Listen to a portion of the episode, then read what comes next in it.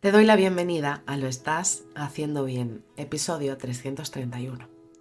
Hola, soy María Moreno, psicóloga perinatal, y este es un espacio donde hablamos sobre todo lo relacionado con la búsqueda del embarazo, el embarazo, el parto, posparto, crianza y duelo perinatal, tu espacio donde aprender y crecer juntas, pero sobre todo recordarnos que lo estamos haciendo bien. Como ya sabes, en mariamorenoperinatal.com estoy a tu disposición para trabajar juntas las herramientas que necesites desde tu búsqueda del embarazo hasta la crianza. Además, si has sufrido una pérdida, no estás sola.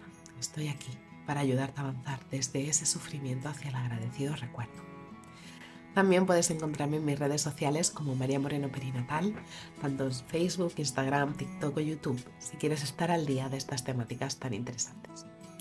Hoy es lunes de octubre de 2022 y vamos a hablar sobre tomar la decisión de no seguir buscando embarazo por un tiempo. En el camino, eh, para poder decidir el no buscar eh, o no seguir buscando un embarazo, hay muchísimos desafíos emocionales que pueden ser demasiado intensos. Eh, la complejidad de este proceso exige una comprensión totalmente profunda de cómo somos y cómo sentimos y también tener estrategias para poder abordar todas las emociones que van a estar involucradas a lo largo de todo este camino. Y es que es súper importante que exista una validación emocional, ya que enfrentarnos a la decisión de no buscar durante un tiempo puede desencadenar una gran variedad de emociones, desde tristeza o incluso hasta alivio. Es crucial tener que validar todas y cada una de estas emociones porque son totalmente legítimas ante una situación tan difícil cuando la búsqueda de embarazo se pospone o simplemente cuando no lo has conseguido en el tiempo que deseabas. Es eh, importante poder permitirnos el poder sentir y expresar todas estas emociones ya que van a ser el primer paso para poder aceptar lo que está a punto de suceder, que es paralizar la búsqueda. Tener una comunicación abierta y honesta con tu pareja es completamente esencial. Y es que si compartes con tu pareja todos esos sentimientos y es capaz de esta persona transmitirte los suyos, puede ayudar a que os fortalezcáis como pareja y poder eh, estrechar aún más los lazos de unión que tenéis. Además, eh, también puedes intentar recordar muchas veces es muy difícil que no estás sola. Y no solo eh, a la hora de tomar la decisión, sino porque tienes a tu pareja, pero también incluso puedes llegar a buscar algún grupo que exista sobre esta temática. Cualquier tipo de grupo de ayuda también te podría servir. Aparte también, sin olvidar a familias, amistades que también te pueden ayudar para poder desahogarte a nivel emocional sobre todo lo que estás sintiendo. Porque la verdad que es algo muy complejo de poder eh, transitarlo. Si ves que aún así con tu pareja, con tu familia, con tus amistades, con algún grupo de apoyo, no se cubren todas y cada una de las necesidades que presentas o, o no consigues las herramientas que crees que necesitas, recuerda que también puedes buscar ayuda de manera profesional. Porque una persona como yo, un psicólogo o una psicóloga perinatal, eh, lo que vamos a hacer es brindarte un espacio de seguridad para que puedas explorar y sobre todo para que puedas comprender todas y cada una de esas emociones complejas que se van a ir presentando a lo largo de todo ese camino. Además de que eh, también tendrás herramientas para poder transitar el duelo sobre la no maternidad, porque ese también es un duelo muy, muy importante.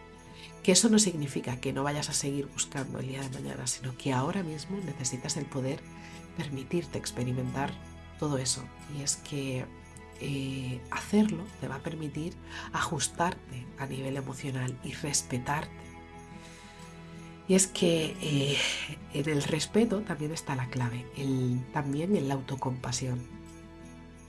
¿Por qué? Porque es imprescindible que puedas evitar la autocrítica del por qué no te has estado quedando embarazada todo este tiempo. El, poder abrazarte con compasión y, abrazarte de manera eh, con amabilidad eh, para poder sentirte bien contigo misma. Porque eh, si reconocemos la valía personal, que no está eh, ligada únicamente a la capacidad reproductiva que podemos tener como mujeres, es de vital importancia poder hacerlo para poder intentar avanzar en esta compasión, porque yo no valgo en función de mi fertilidad, sino valgo simplemente como persona.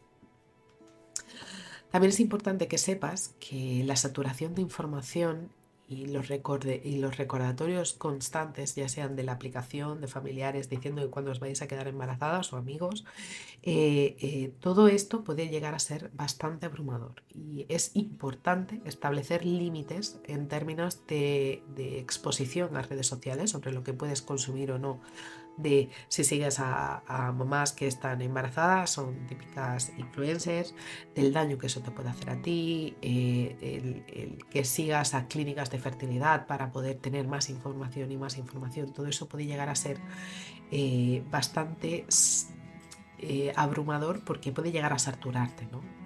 al final, eh, puedes entrar o no en, discusiones con las personas en redes sociales, con las personas que, se, que te digan, oye, ¿cuándo vas a ser mamá? ¿no?